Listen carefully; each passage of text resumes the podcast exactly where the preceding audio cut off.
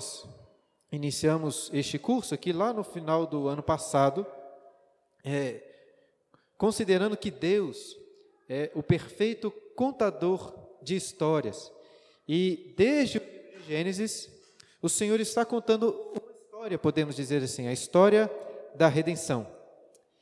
E pela providência de Deus, hoje voltamos com a escola dominical, justo em um dos momentos mais tenebrosos dessa história da redenção.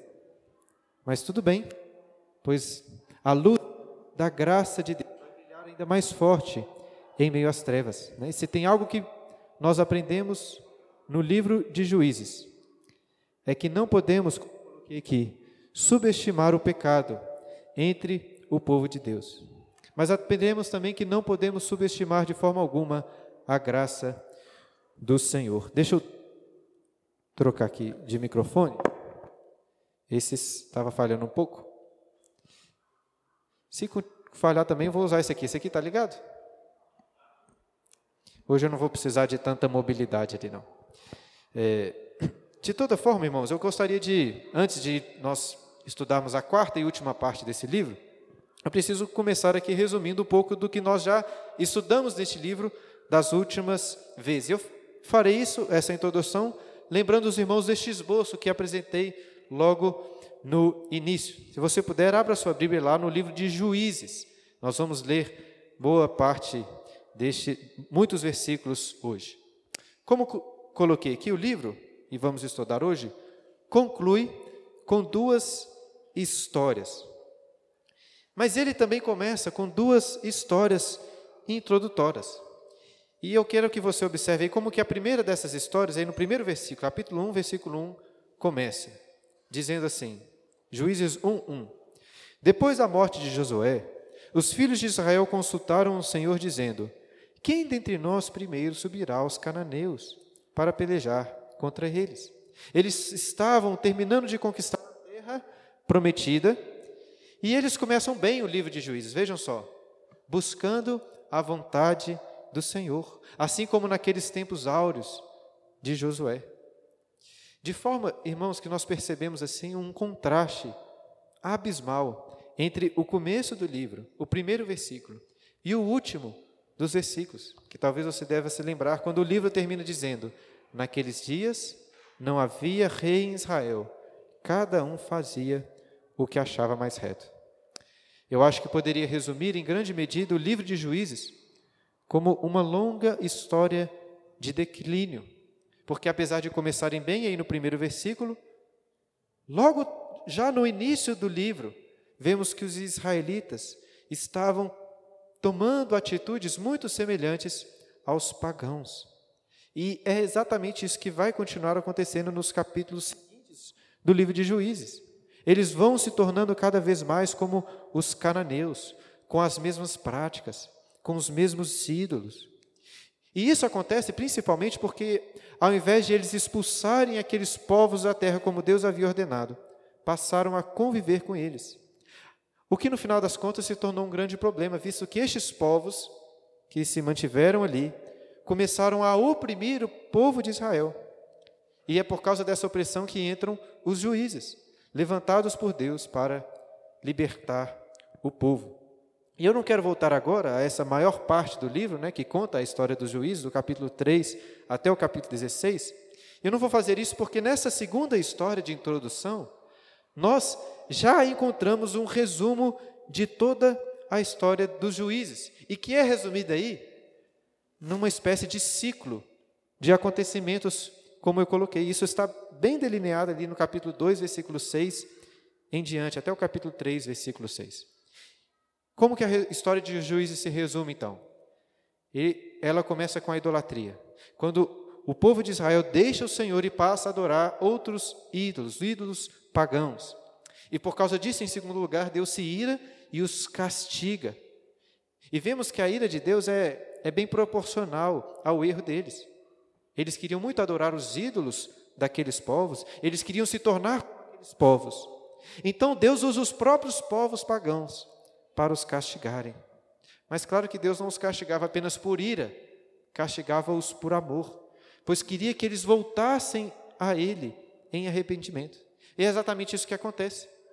Ao sofrerem a opressão, o povo clamava a Deus, esse é o terceiro ponto. E ao ouvir o clamor, o quarto ponto, Deus levantava juízes para os libertar da opressão. Como eu expliquei para os irmãos, são seis juízes maiores neste livro, sobre os quais o livro conta com mais detalhes sobre eles. E seis juízes, vamos chamá-los assim, menores, que pouquíssimas coisas são citadas sobre eles. Mas o que o texto diz é que enquanto este juiz vivia, julgava sobre Israel, a terra tinha paz. No entanto, era só o juiz morrer, que após a sua morte, o povo de Israel voltava a uma apostasia ainda pior. Você poderia pensar que eles iriam aprender com os erros do passado, antes de Deus ter enviado o juiz. Mas não é isso que acontece. Eles vão ficando cada vez piores. Por isso que eu destaquei que é um ciclo, uma espiral, na verdade, descendente. As coisas, é, considerando a história do juiz, podemos dizer que os primeiros, entre os maiores, né, Otinel e Eude, são bons, começam bem este ciclo aí. Mas as coisas começam a piorar bastante quando lemos a história de Gideão, de Baraque, e chegam bem no fundo do poço, quando chegamos às histórias de Jefté e Sansão. E é engraçado que apesar de Deus ter dado vitória ao povo de Israel através dos juízes Jefté e Sansão, o livro não fala nenhuma hora durante a vida deles que a terra teve paz. Até porque seria muito estranho, não é mesmo? Dizer que a terra teve paz durante a vida de Sansão, um homem tão violento. E aí quando você chega ao fundo do poço, quando parece que não tem como piorar, o livro piora. Ao invés de dizer que a terra teve paz, o livro vai concluir como coloquei, com duas histórias terríveis. Essas são as histórias que veremos hoje. Quero então convidá-lo, dentro do possível, aí, mantenha sua Bíblia aberta, abra lá no capítulo 17.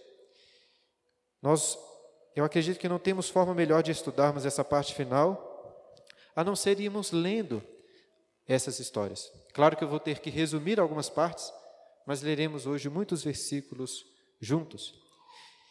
E eu preciso ler, irmãos, pois se apenas contar para vocês, ainda mais se você não leu recentemente esse texto, é muito provável que nem acreditem no que está acontecendo, principalmente na segunda história terrível que ela é.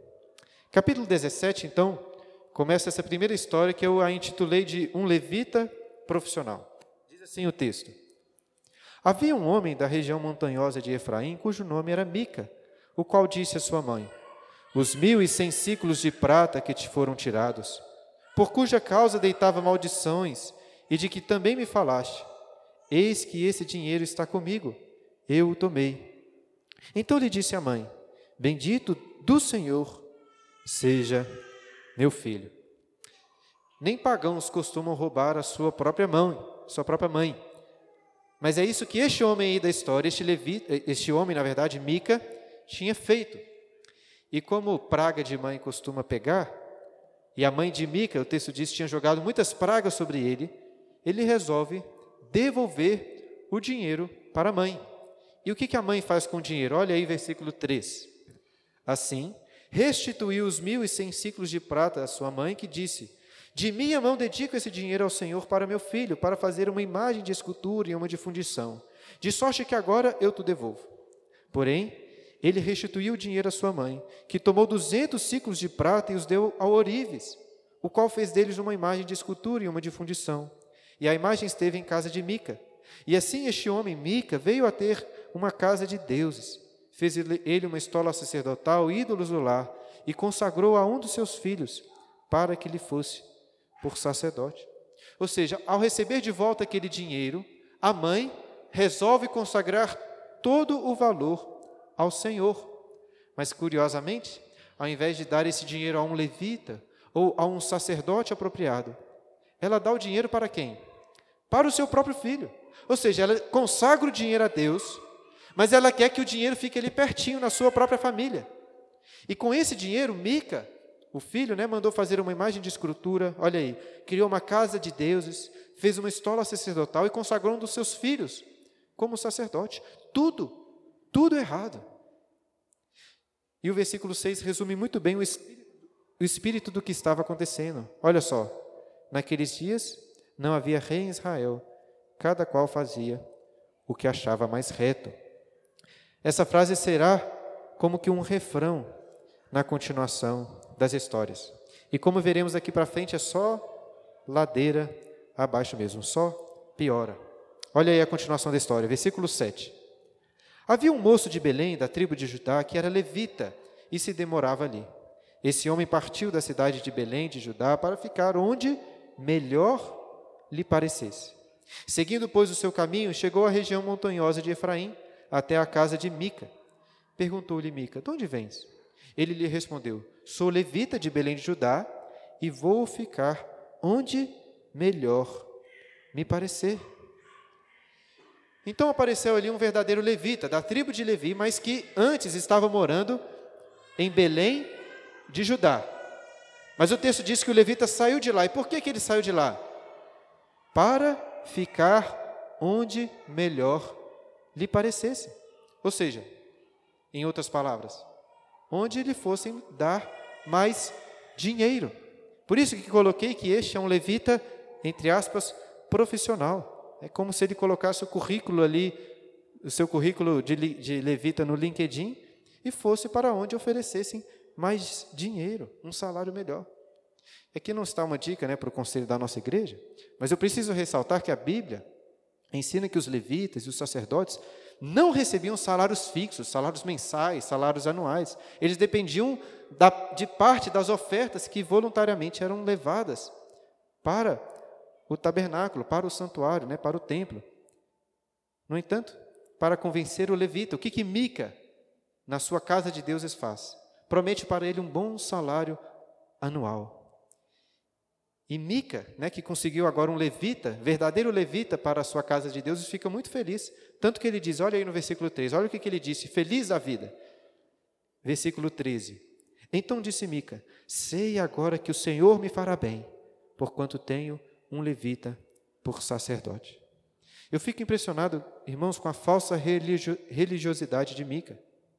Perceba que ele queria usar o Senhor, não servir ao Senhor. Este é o problema da falsa religiosidade. E agora nós vamos ver se Deus de fato irá, como ele pede aqui, fazer bem a casa de Mica. O capítulo 18 começa novamente enfatizando o refrão do livro, ou dessa parte final, né? Naqueles dias não havia rei em Israel.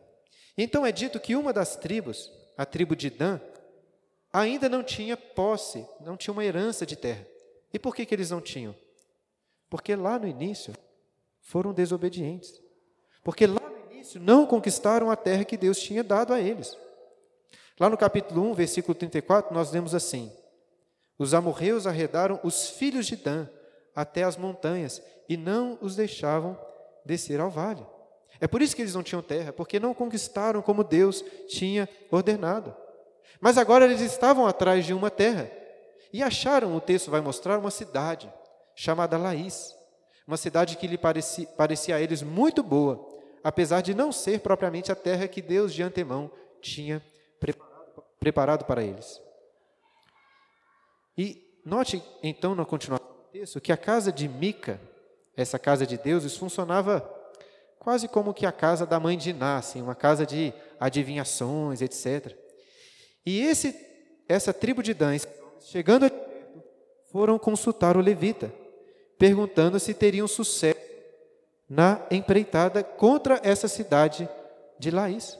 E o levita, que agora era sacerdote, também disse que sim, eles iriam ser bem-sucedidos. Mas, antes de saírem, este pessoal da tribo de Dan teve uma ideia: por que não levar o levita conosco? E assim oferecem para ele uma proposta ainda melhor que ele tinha recebido. O que, que vocês acham que esse levita vai fazer? Vou usar esse aqui. Está escutando bem com esse aqui? Acho que esse aqui não falha, não.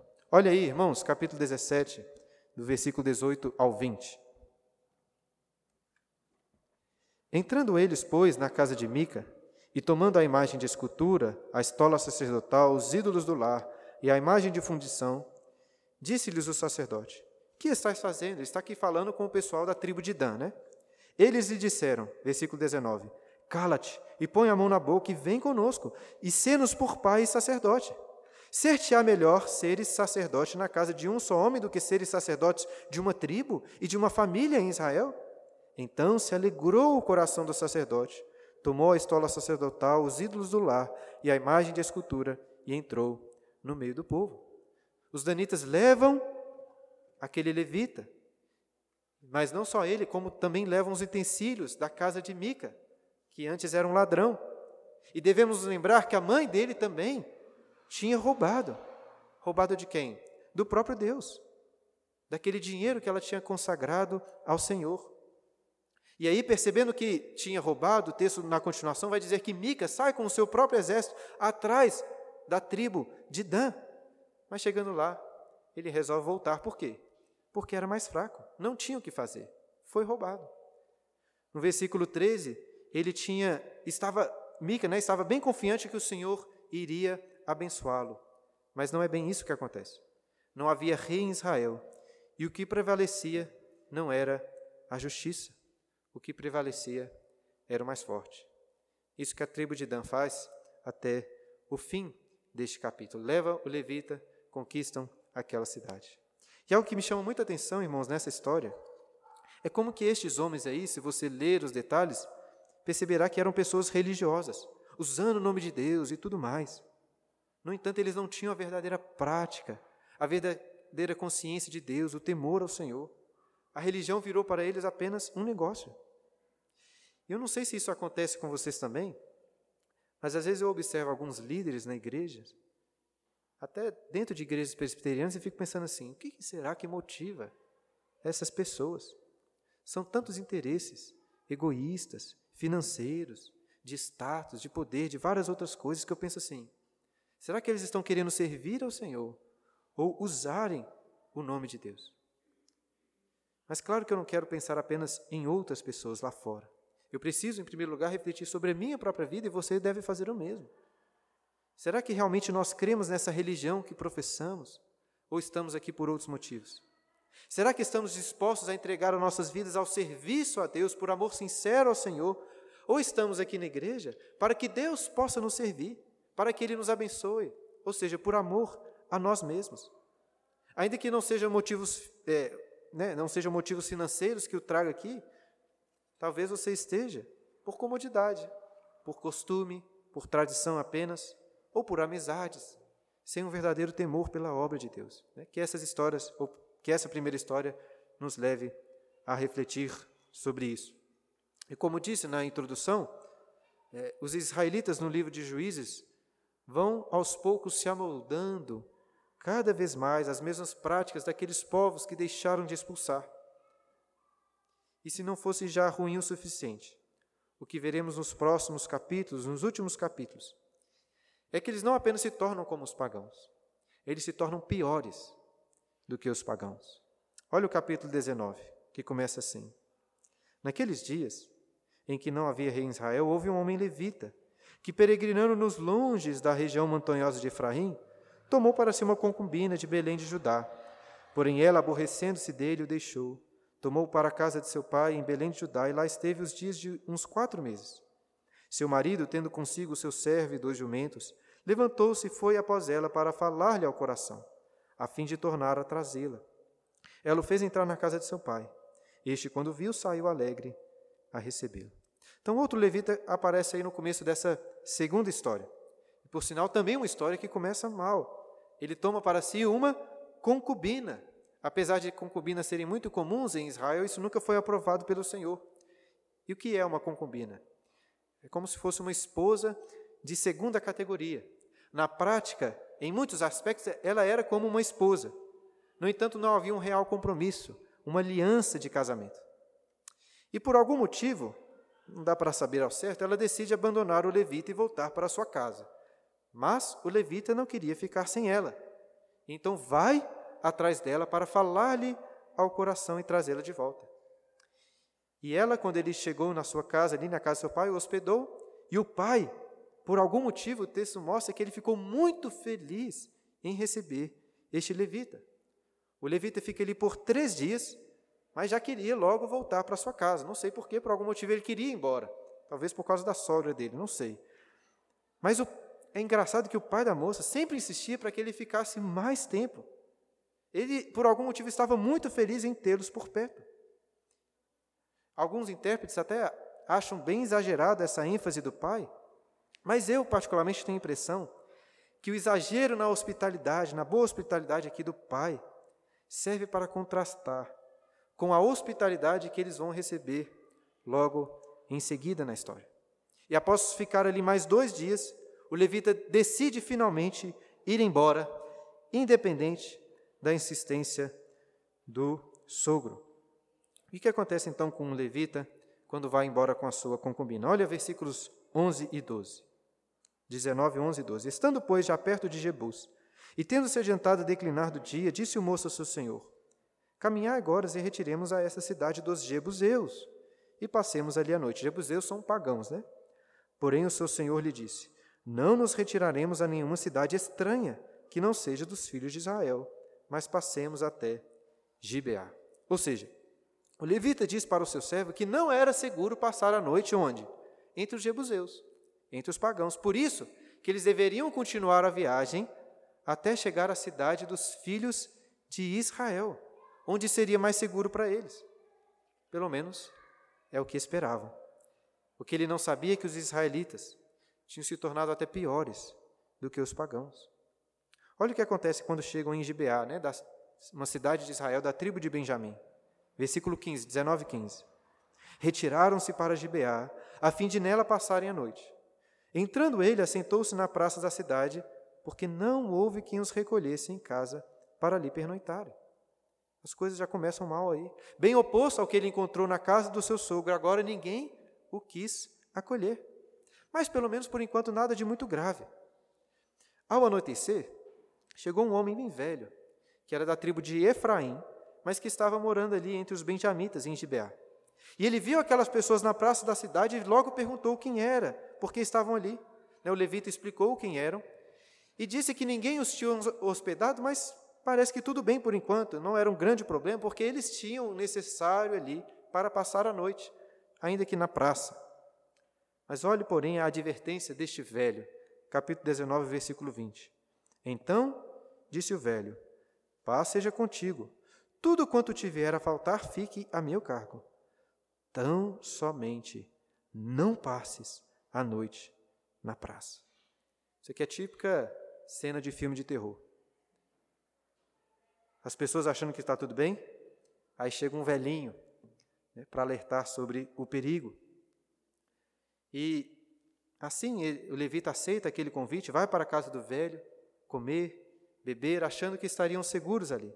Mas também, né, como nos filmes de terror, é justo quando tudo parece bem, seguro, que acontece o pior. Olha o versículo 22. Enquanto eles se alegravam, eis que os homens daquela cidade, filhos de Belial, cercaram a casa, batendo a porta, e falaram ao velho senhor da casa, dizendo: Traze para fora o homem que entrou em tua casa, para que abusemos dele. Repare, irmãos, o nível de maldade e perversidade do povo de Deus. E aqui eles estavam agindo semelhante a qual povo? Que história, qual história que isso aqui te lembra? Da história de Sodoma. Lá em Gênesis capítulo 19, até vamos estudar isso, se Deus permitir, nos próximos domingos. A princípio, o velho tenta intervir nessa situação. Olha só, capítulo 19, versículo 23. O senhor da casa saiu a ter com eles e lhes disse: Não, irmãos meus, não façais semelhante mal, já que o homem está em minha casa. Não façais tal loucura. Até aqui parece que o velhinho era um cabra corajoso, né? Mas não é este o caso. Olha o que ele continua dizendo, versículo 24. Minha filha virgem, e a concubina dele trarei para fora. Humilhai-as e fazei delas o que melhor vos agrade. Porém, a este homem não façais semelhante loucura. Que coisa horrível. Fiquei pensando, antes entregasse o servo do levita, Afinal, estes homens terríveis queriam um homem. Mas para eles, notem que as mulheres, a própria filha, eram tratadas apenas como objeto qualquer descartável. Versículo 25. Porém, aqueles homens não o quiseram ouvir. Então ele pegou da concubina do levita e o entregou a eles fora. E eles a forçaram e abusaram dela toda a noite, até pela manhã. E subindo a alva, a deixaram. A filha parece que ficou segura, mas a concubina, não. No começo do capítulo, nós vimos o levita indo até a sua concubina para falar-lhe ao coração. Até parece que ele gostava muito dela, mas claramente não é o caso. Eu acho que certamente não existe um termo adequado para descrever o que aconteceu naquela, naquela noite. Gibeá se tornou uma nova Sodoma. Um comentarista do livro de Juízes coloca da seguinte forma: Se um ser humano alguma vez sofreu uma noite de pavor inenarrável, foi a concubina daquele levita naquela noite, que lhe deve ter parecido interminável como a eternidade e tão escura como o próprio abismo satânico. E se talvez você ache que não tem como piorar, você está errado. Olha o versículo 26. Ao romper da manhã, vinda a mulher, caiu à porta da casa do homem onde estava o seu senhor, e ali ficou até que se fez dia claro. Ou seja, deixaram essa mulher quase sem vida, mas surpreendentemente ela conseguiu chegar até a porta do homem. Provavelmente bateu, imagino, para abrirem a porta, mas eles estavam dormindo. Olha só versículo 27. Levantando-se pela manhã o seu senhor, o cara estava dormindo, quentinho ali, e acordou no outro dia, abriu as portas da casa e saindo a seguir o seu caminho, olha como que o texto estava como se uma coisa no caminho ali. Eis que a mulher, sua concubina, jazia à porta da casa, com as mãos sobre o limiar. Ele lhe disse, versículo 28, Levanta-te, vamos. Porém, ela não respondeu. Que homem terrível. Então o homem a pôs sobre o jumento, dispôs-se e foi para sua casa. Chegando à casa, tomou um de, um, de um cutelo e, pegando a concubina, despedaçou-a por seus ossos em doze partes e as enviou por todos os limites de Israel. Cada um a que isso presenciava, aos outros dizia: Nunca tal se fez. Nem se viu desde o dia em que os filhos de Israel subiram da terra do Egito até o dia de hoje. Ponderai nisso, considerai e falai.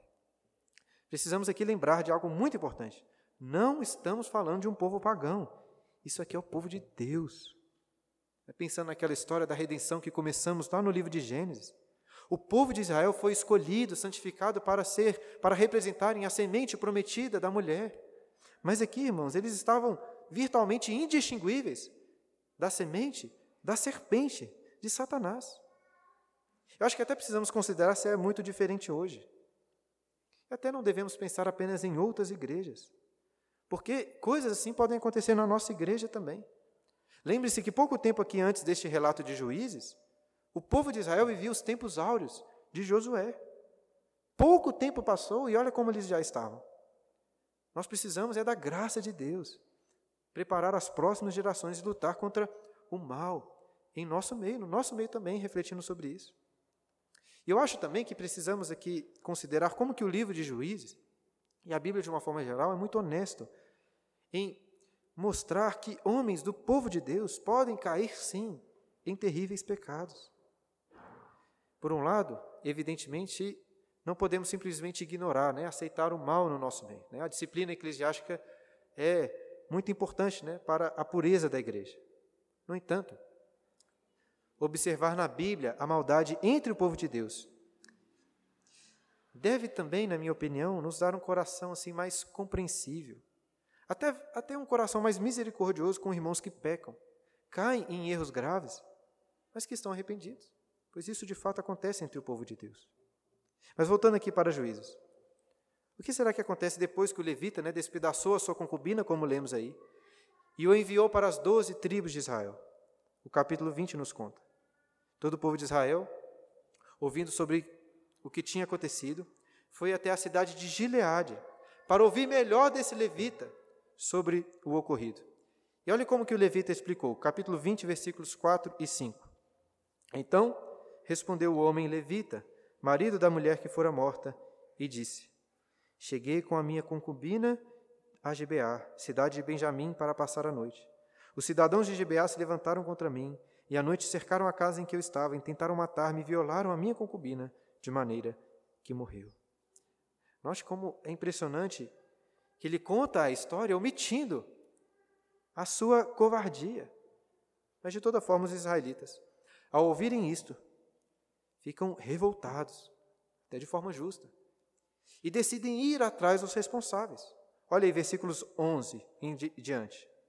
Assim se juntaram contra essa cidade todos os homens de Israel, unidos como um só homem. As tribos de Israel enviaram homens por toda a tribo de Benjamim para lhe dizerem: Que maldade é essa que se fez entre vós? Dai-nos agora os homens, filhos de Belial, que estão em Gibeá, para que os matemos e tiremos de Israel o mal. Ou seja, a princípio eles queriam apenas os responsáveis, para os matarem e para os para extirpar todo o mal de Israel. Mas note que os benjamitas não aceitaram essa proposta. Continuação do versículo 13. Porém, Benjamim não quis ouvir a voz de seus irmãos, os filhos de Israel. Antes, os filhos de Benjamim se juntaram, vindo das cidades em Gibeá, para saírem a pelejar contra os filhos de Israel. Ou seja, ao invés de entregarem os responsáveis pelos mal, pelo mal, os benjamitas quiseram defendê-los. Não há aqui qualquer arrependimento. A tribo de Benjamim, ao proteger esses malfeitores, estavam mostrando o seu compromisso com o mal. E por isso houve uma guerra civil em Israel. Onze tribos contra uma, a tribo de Benjamim. E olha como que essa guerra começa aí no versículo 18, capítulo 20, versículo 18. Levantaram-se os israelitas, subiram a Betel e consultaram a Deus, dizendo: Quem dentre nós subirá primeiro a pelejar contra Benjamim? Respondeu o Senhor: Judá subirá primeiro. Esse versículo soa familiar a você? Lembra o que nós lemos logo no primeiro versículo de Juízes? Depois da morte de Josué, os filhos de Israel consultaram o Senhor, dizendo: Quem dentre nós primeiro subirá aos cananeus, aos cananeus, para pelejar contra eles? Respondeu o Senhor: Judá subirá, eis que nas suas mãos entregarei a terra. Muito parecido, não é mesmo? Mas qual que é a diferença? entre o primeiro versículo e agora. Porque agora, ao invés de estarem atacando os inimigos, os cananeus, eles estavam atacando o próprio povo. Lá no versículo 11 é dito que todo Israel se ajuntou como se fosse um só homem. Mas não eram todas as tribos de Israel. Estava faltando uma.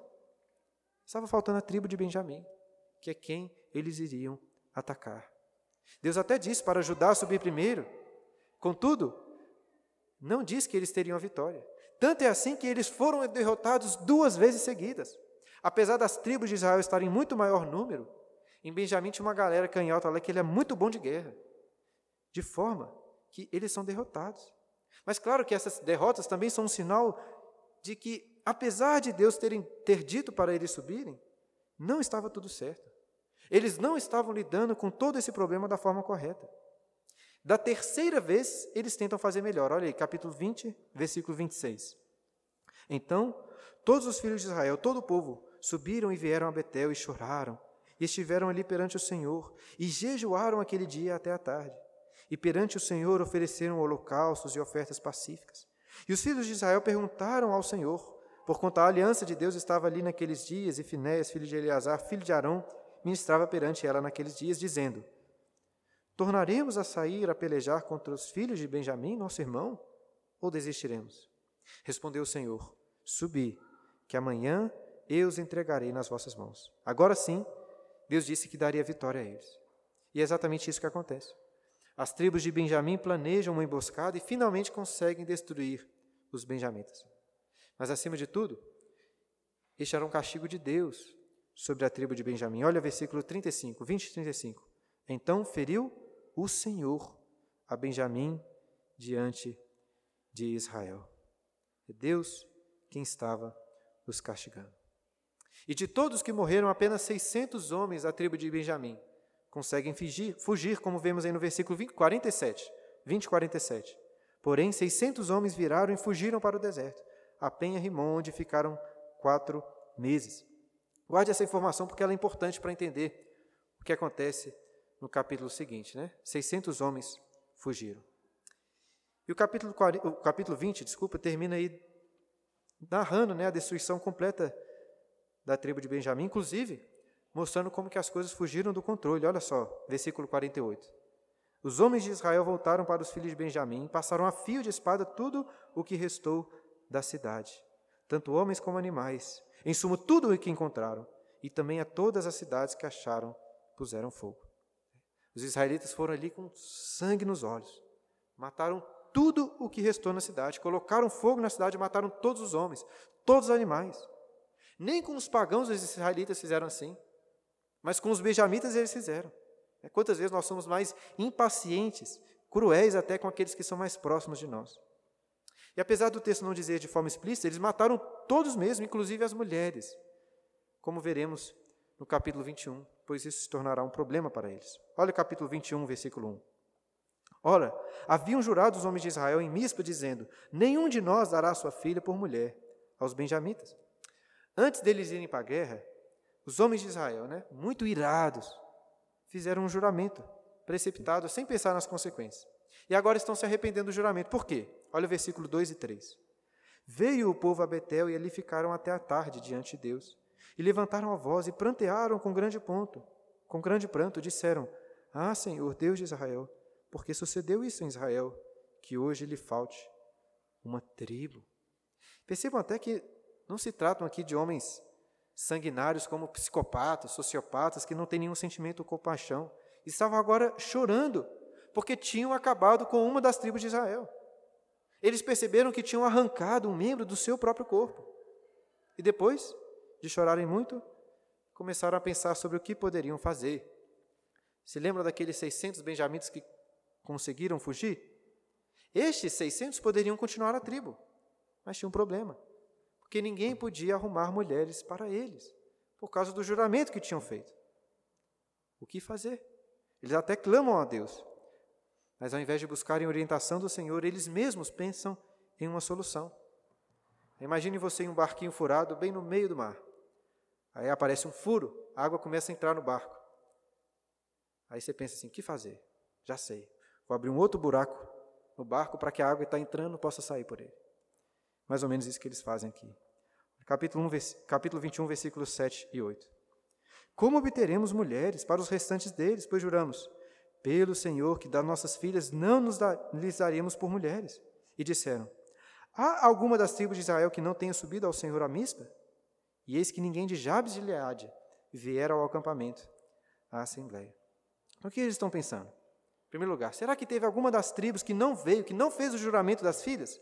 Porque se tiver, nós podemos pegar as filhas deles e, e dar aos benjamitas. Até parece uma boa solução, né? Pelo menos chegar lá e pedir para eles darem em casamento as suas, as suas filhas para os benjamitas. Mas nada é tão simples assim, né? No livro de Juiz. Aqui é terra sem lei, né? Mad Max. O que, que eles decidem fazer? Versículos 10 a 12. Por isso, a congregação enviou lá doze mil homens dos mais valentes e lhes ordenou, dizendo: Ide e a fio de espada feri os moradores de Jabes de Leade, e as mulheres, e as crianças. Isso é que a vez de fazer. A todo homem e a toda mulher que se houver deitado com homem destruireis. Acharam entre os moradores de Jabes de Leade quatrocentas moças virgens, que não se deitaram com homem, e as trouxeram ao acampamento a Siló, que estava na terra de Canaã. Se eles já não tivessem derramado sangue suficiente, escolhe ali doze mil homens bem brutos e ordenam: Cheguem lá em Jabes de Gileade e matem todos, homens, mulheres, crianças, menos as moças virgens. Por que as virgens? Porque elas podem se tornar esposas para os benjamitas. Ou seja, para que uma tribo não acabasse, tudo bem, ir lá e dizimar uma cidade inteira. Além disso, tudo bem raptar 400 mulheres para dar elas em casamento. Imagine se não era este o sonho dessas menininhas quando cresciam. Ver os seus pais, os seus irmãos morrendo, ser raptada e entregue para um benjamita. Que precisamos conver, né? convenhamos entre nós. Pelo que vimos no capítulo 19, não era nenhum príncipe encantado. Muito triste. Eu acho que um dos piores problemas em juízo é como as mulheres são tratadas. Nós já vimos antes no livro isso, mas agora nesses últimos capítulos chega um nível Terrível demais. Terrível demais. As mulheres dos nossos dias, acreditam em nossos tempos também, nos dias do juízo e nos nossos tempos, precisam de alguém para protegê-las. Elas precisavam de um resgatador como Boaz, no livro de Ruth. Mas voltando ao texto, irmãos, o sentimento talvez seu é: agora já deu. O povo já fez mal o suficiente. Mas não. Quando acha que não tem como piorar, que chegaram ao fundo do poço. O pessoal faz questão de cavar e se afundar ainda mais. Quantos homens benjamitas que tinham sobrado e fugido? 600. Quantas mulheres virgens eles conseguem raptar aqui? 400. Façam as contas. 200 homens de Benjamim ficaram sem esposas. E aí, pelo menos, você poderia pensar que o restante de Israel vai falar assim: ah, esses benjamitas que começaram com todo o problema, agora eles que se virem para lá. Nós já fizemos o bastante com 400 mulheres.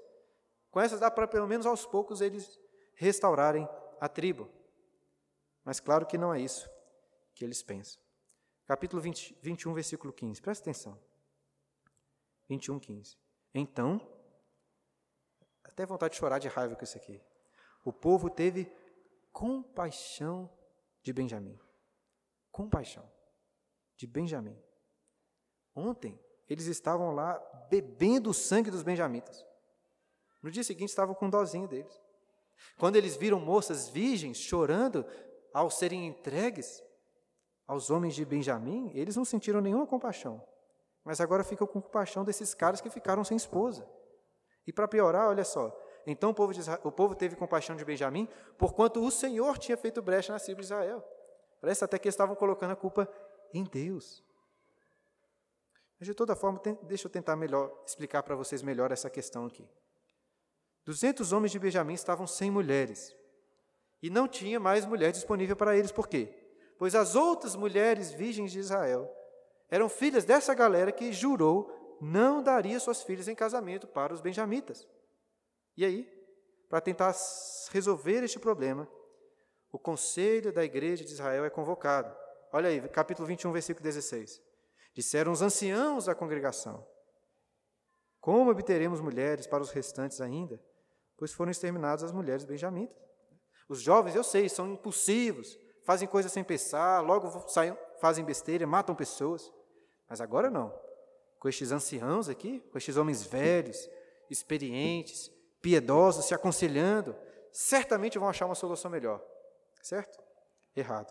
Olha aí, versículo 19. Então disseram: Eis que de ano em ano a solenidade do Senhor em Siló, que celebra para o norte de Betel, do lado do nascente do sol, pelo caminho alto que sobe de Betel a Siquém, para o sul de Lebon. Versículo 20. Ordenaram os filhos de Benjamim, dizendo: Aos filhos de Benjamim, dizendo: Ide e emboscai-vos nas vinhas, e olhai, e eis aí saindo as filhas de Siló a dançar em roda, saí vós das vinhas, e arrebatai dentre elas cada um sua mulher, e ide-vos à terra de Benjamim. Quando seus pais ou seus irmãos vierem queixar-se a nós, nós lhes diremos, por amor de nós, tende compaixão deles. Pois na guerra contra Jabes e Gileade não obtivemos mulheres para cada um deles. E também não lhe destes, porque neste caso ficarias culpados. Que ideia genial! Vocês entenderam? Ninguém podia dar sua filha em casamento por causa do juramento. Contudo, o juramento não incluía a possibilidade de uma filha ser raptada e casada à força. Sendo assim, eles ressaltam que estava chegando o dia de uma festa, em que as filhas virgens aí de Siló saíram juntas para dançar, para celebrar. O que fazer então? Estes benjamitas que ficaram na mão sem esposa se esconderiam atrás das vinhas, como se estivessem ali caçando animais. E assim que as menininhas saíssem para dançar, sairiam de trás da mata, e cada um pegaria para si a mulher que quisesse. E mais, os anciãos ainda falam assim: não precisam se preocupar com os pais dessas meninas, com os irmãos, por quê? Porque quando eles vierem reclamar com a gente, a gente explica a situação e tudo fica certo. Irmãos, que ideia terrível. Mas mais terrível ainda é o fato que ela deu certo. Olha versículos 23 até o final. Assim fizeram os filhos de Benjamim e levaram mulheres conforme o número deles das que arrebataram das rodas que dançavam, foram-se e voltaram à sua herança, reedificaram as cidades habitaram nelas. Então os filhos de Israel também partiram dali, cada um para a sua tribo, para a sua família e para a sua herança. Então né, o livro encerra com o refrão: Naqueles dias não havia rei em Israel, cada um fazia o que achava mais reto. Talvez lendo esse refrão novamente no final do livro, alguém possa supor que o escritor do livro escreve na época do grande rei Davi ou de algum grande rei em Israel, querendo mostrar que quão terrível é a história do povo de Israel quando eles não tinham um rei. Mas eu não acho que essa é uma interpretação adequada. Por quê? É lá no primeiro livro de Samuel que encontramos o relato de quando Deus institui um rei em Israel. é, atendendo ali o desejo dos próprios israelitas. E falando com Samuel, Deus volta aqui à história dos juízes, mostrando como que através dos juízes é Deus que nos reinava, que estava libertando eles dos opressores. E então Deus diz para Samuel, lá em 1 Samuel capítulo 12, versículos 11 a 13, ele diz mais ou menos assim: Samuel, o povo já tem um rei. Eu sou o rei deles, mas eles me rejeitaram. Eles querem um rei como eles, para que vá à frente nas batalhas. E eu vou dar a eles o que eles pedem. O que eu quero destacar é que o problema de Israel não era a falta de um rei. Até porque rei, os reis que eles tiveram em Israel depois não foram lá grandes coisas. Eles sempre tiveram um rei. O problema deles foi que rejeitaram o rei. E cada um vivia como achava melhor. E caminhando para a conclusão, irmãos, precisamos pensar o seguinte, como coloquei ali. Será que esse livro termina de esse livro, né, que termina de forma tão terrível, apresenta para nós alguma esperança? Que um sentimento natural que temos ao terminar a leitura de Juízes é irmos para os quartos e chorarmos aqui com tanta desgraça. Contudo, há sim uma mensagem maravilhosa de conforto nessa história. E qual é? Que essa história não termina aqui. O conforto está em saber que, apesar do povo ter se tornado como a cidade de Sodoma, ou até pior, Deus não os destruiu. Jesus, lá em Mateus 16, 18, disse que nem os portões do inferno vão prevalecer contra a igreja. E se tem um lugar que isso é verdade, é aqui no livro de Juízes. E por que isso vai acontecer? Logo no início, lemos lá em Neemias capítulo 9, o motivo pelo qual Israel não foi destruído. Neemias 9, 31, mas pela tua grande misericórdia, não acabaste com eles. Como disse também, se tem algo que aprendemos no livro de Juízes é que não dá para subestimar o pecado entre o povo de Deus. Mas mais do que isso, aprendemos que não podemos subestimar a graça do Senhor. Qual é a diferença entre Israel e Sodoma? Nenhuma, irmãos. A não ser a graça de Deus sobre eles. E o mesmo podemos dizer sobre a nossa igreja, sobre o povo de Israel hoje, sobre o povo de Cristo hoje. É a graça que faz diferença. E nós vemos vislumbres dessa graça logo nas páginas seguintes aí da sua Bíblia, quando chegamos no livro de Ruth. Uma história que ocorre durante esses terríveis dias dos juízes. É uma doce, preciosa história no meio de tanta amargor. Em meio de trevas, Deus envia um resgatador chamado Boaz para cuidar de duas mulheres.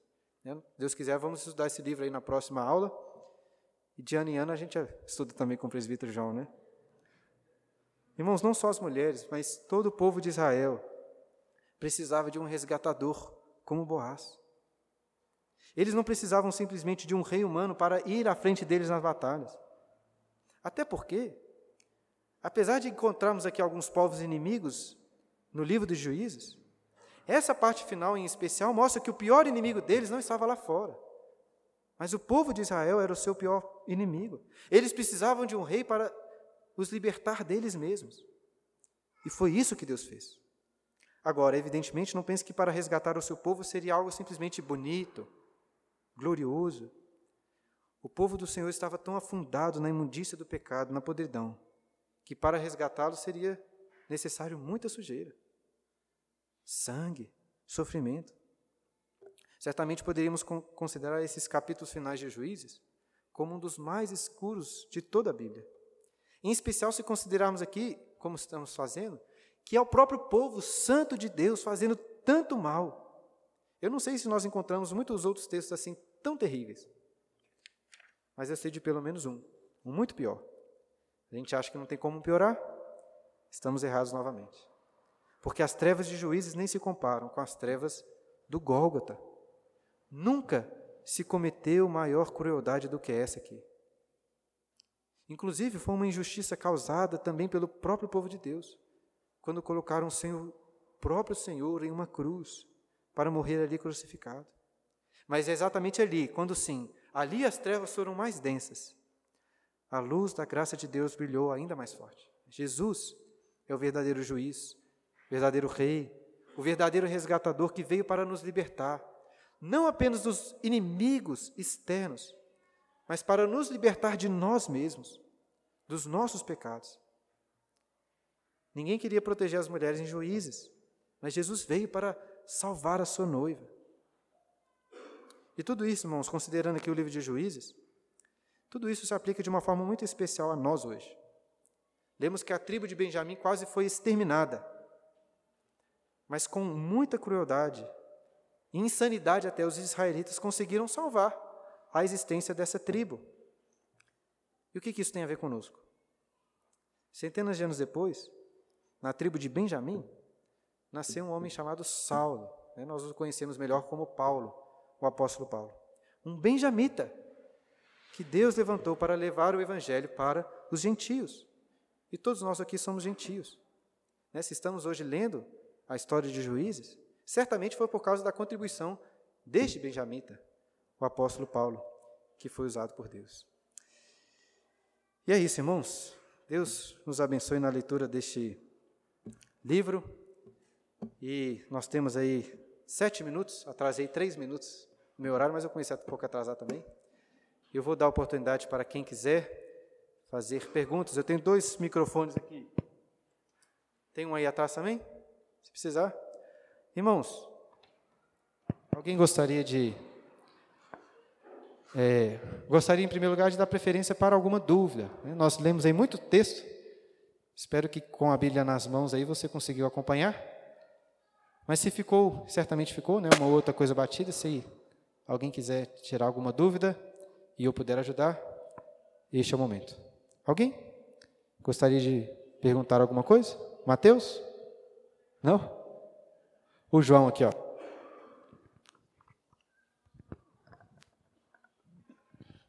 Quando você falou sobre a concubina, eu fiquei com uma dúvida no, em um ponto. É, a gente poderia considerar uma concubina uma escrava? Só te explicar a minha pergunta, porque me parece que o pai dela também, assim, como ela foi buscar refúgio na casa dos pais, ele ficou lá três meses.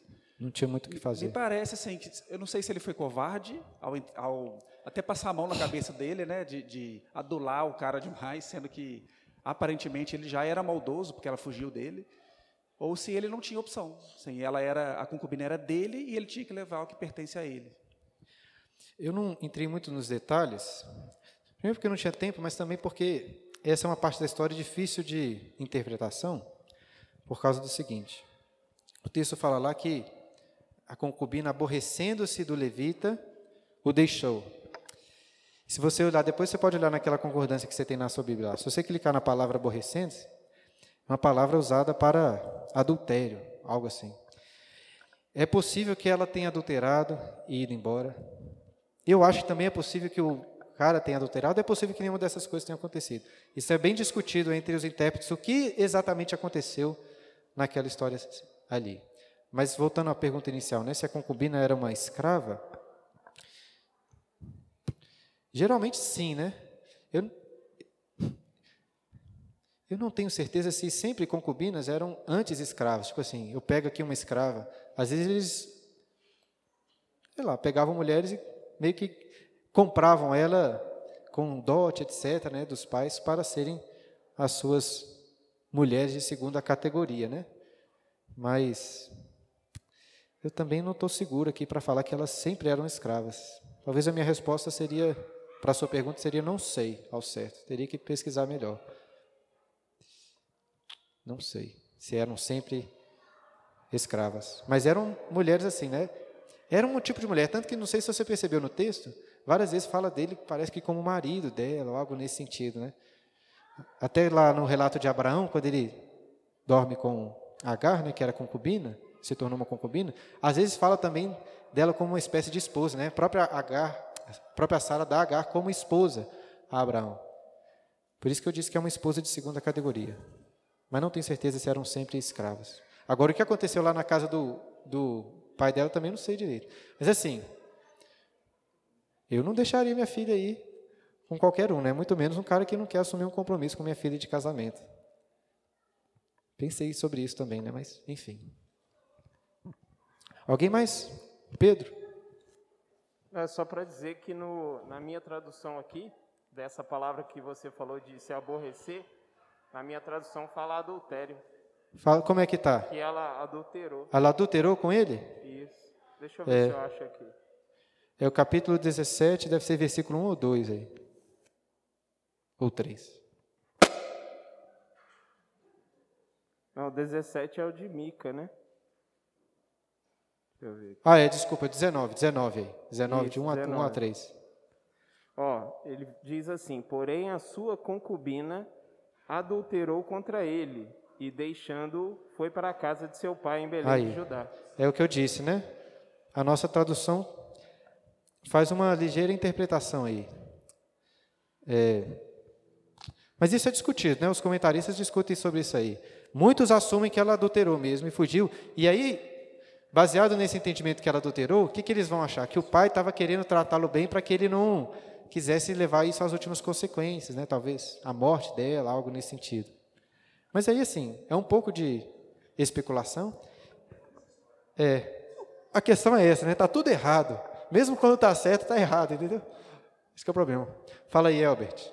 O fato, o fato dela se considerar, é, por exemplo, essa tradução do Pedro, de, do, da Bíblia do Pedro, né, é, que ela adulterou, é, faz-se entender que pode-se entender que o levita foi buscar ela para punir ela, porque o adultério ali era punível com a morte. Por isso a, his- a história ali dessa concubina tem esse fim trágico.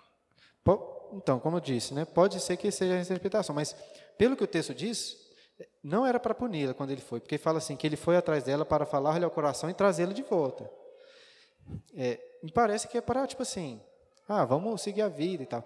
Eu acho, inclusive, claro que eu não sou expert em hebraico nem nada desse sentido, né? Mas eu acho que da forma como que está, é possível que, na verdade, o texto quis- que, queria dizer que ela fugiu por causa de um adultério. Às vezes foi o, o próprio levita que adulterou contra ela. Acho que essa é uma possibilidade de tradução também. Mas é uma palavra difícil, pessoal. Essa palavra que é traduzida aí por adulterou, né? Não, por isso que eu não quero fazer tanto caso em cima disso, né? Porque quando é difícil, e a gente nem estava pregando só esse texto, né?